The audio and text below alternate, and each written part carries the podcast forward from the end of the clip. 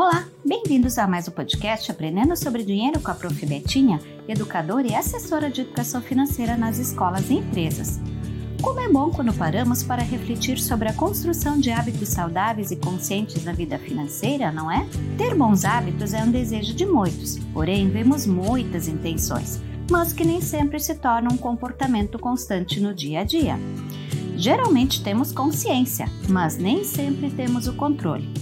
Isso pode ser explicado pela motivação e entusiasmo nos primeiros dias. E no decorrer das semanas e meses, vamos nos esquecendo e sabotando práticas simples como organizar o quarto, acordar mais cedo, lavar a louça, recusar uma oferta de promoção, fazer pesquisas de preços e outras tantas atividades que organizam as rotinas. Quando falamos da vida financeira e construção de um futuro próspero, é hora de agir e o ponto-chave é a organização. Aqui estou falando para crianças, jovens que moram com os pais ou moram sozinhos, casais, famílias, na escola ou até mesmo na empresa para receber um cliente. Vou dar um exemplo bem simples a partir de uma refeição. Logo no início da manhã temos horário da refeição, número de pessoas envolvidas, forma de aquecer a água do café, leite ou achocolatado, o pão, a geleia e frios ou uma omelete.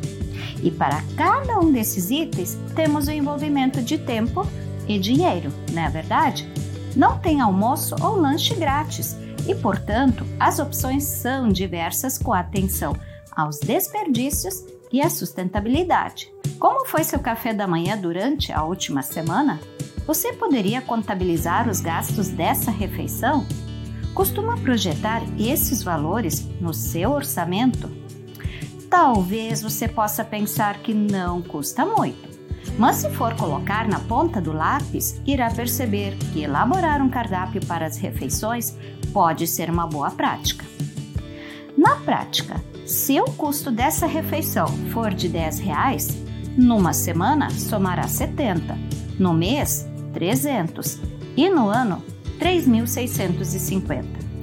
Isso significa sim que pequenos valores vão se acumulando e geram impacto nas suas contas. Nas férias, geralmente as famílias mudam as rotinas e costumam fazer passeios, piqueniques ou até viagens. Outras famílias costumam aproveitar as férias escolares das crianças e jovens para visitar amigos e familiares, adquirir os materiais escolares e uniformes e conversar sobre as despesas desse período.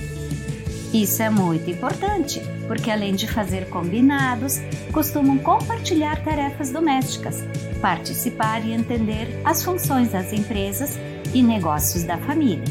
Desse modo, vão entendendo de onde vem o dinheiro, que tempo e dinheiro são recursos bem preciosos. Como diz um velho ditado, não adianta dar o passo maior que as pernas, porque se houver excessos nos gastos, é preciso ajustar as rédeas e dar conta dos compromissos financeiros já assumidos. Como é importante entender que a vida financeira em cooperação permite que juntos alcancem os seus objetivos em menor tempo. Isso é bem legal. É possível evoluir tornando as boas práticas em hábitos constantes. Agora vamos pensar no ano escolar. Você está estudando no ensino fundamental, no ensino médio ou está fazendo algum curso de graduação ou até aperfeiçoamento? Tens filhos ou netos em idade escolar? Esse estudo é numa rede pública ou privada? Presencial ou virtual? Já fizeste o cronograma das atividades e trabalhos? Você costuma chegar atrasado ou com antecedência? Reaproveitam seus materiais escolares ou adquirem novos a cada ano?